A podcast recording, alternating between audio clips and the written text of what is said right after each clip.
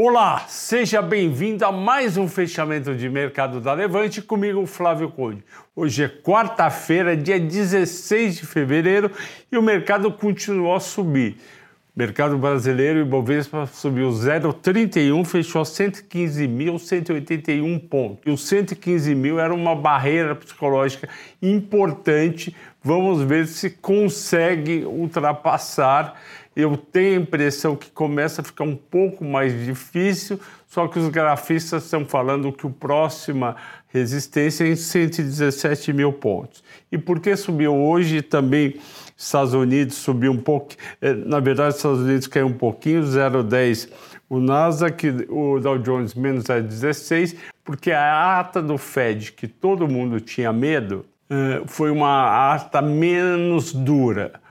E com isso o mercado comemorou. Vocês lembram que de manhã eu escrevi que o Nasdaq caía 1%, fechar com 0,10 de queda é praticamente fechar positivo é uma grande vitória. Só que as tensões geopolíticas na Ucrânia, Rússia, OTAN e Estados Unidos continuam, apesar do risco de ter uma invasão ou guerra ter saído no curto prazo e o petróleo surpreendentemente subiu e foi para mais de 94 dólares.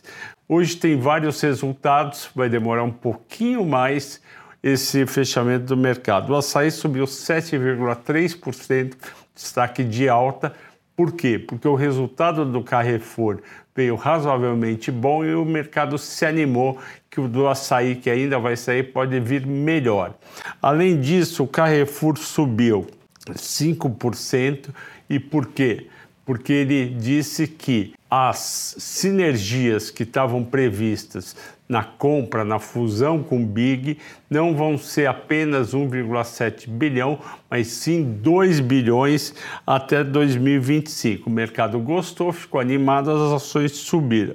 Também subiu o CBC mais 6%, porque com menor risco de guerra as pessoas podem voltar a viajar mais. Na baixa a gente teve VEG, JBS e Alpa Alpargata. JBS é o câmbio, não adianta. O câmbio a 5,13 vai pegar os resultados da JBS, que vem majoritariamente dos Estados Unidos, cerca de 70%. Quando você transformar aquele resultado em dólares, não em 5,70 nem 5,50, mas sim 5,13, o número em reais vai ser menor. Alpargatas caiu 3,2%, porque, como vocês devem se lembrar, está tendo o follow-on de cerca de 2 bilhões e meio para a companhia pegar o dinheiro e pagar a compra de metade da Rhodes na Califórnia.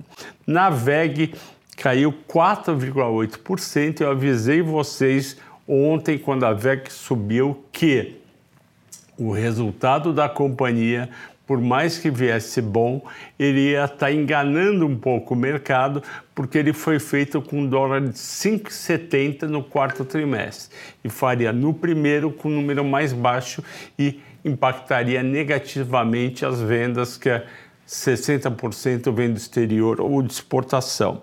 E o que, que desagradou o mercado? Desagradou a queda da margem bruta. A margem bruta, lembrando, é o lucro bruto sobre as vendas. Quanto maior a margem, mais lucro ficou depois de produzir a mercadoria. E o que, que aconteceu? O aço cobre, que é usado nos motores que a empresa faz e vende, subiu bastante e fez com que a margem caísse.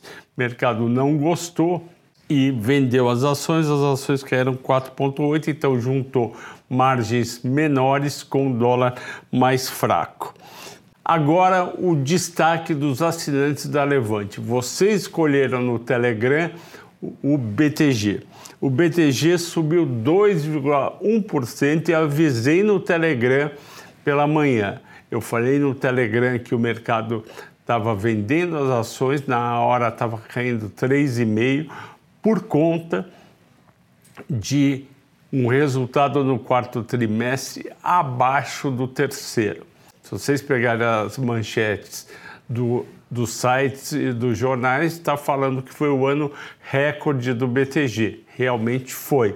Só que o resultado do quarto trimestre, em relação ao terceiro, que foi muito forte, foi um pouco menor, a receita caiu 9%. E aí eu escrevi que, na minha opinião, eu não concordava com a reação do mercado e que a perspectiva de resultados para o BTG em 2022 continuavam boas.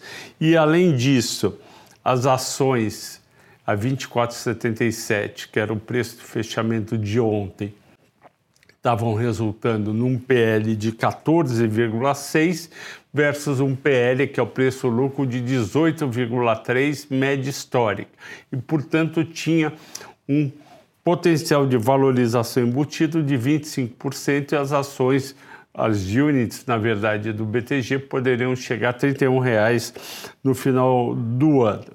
Então é isso, pessoal. Agradeço a todos por terem assistido até o fim. Boa noite, bons negócios amanhã.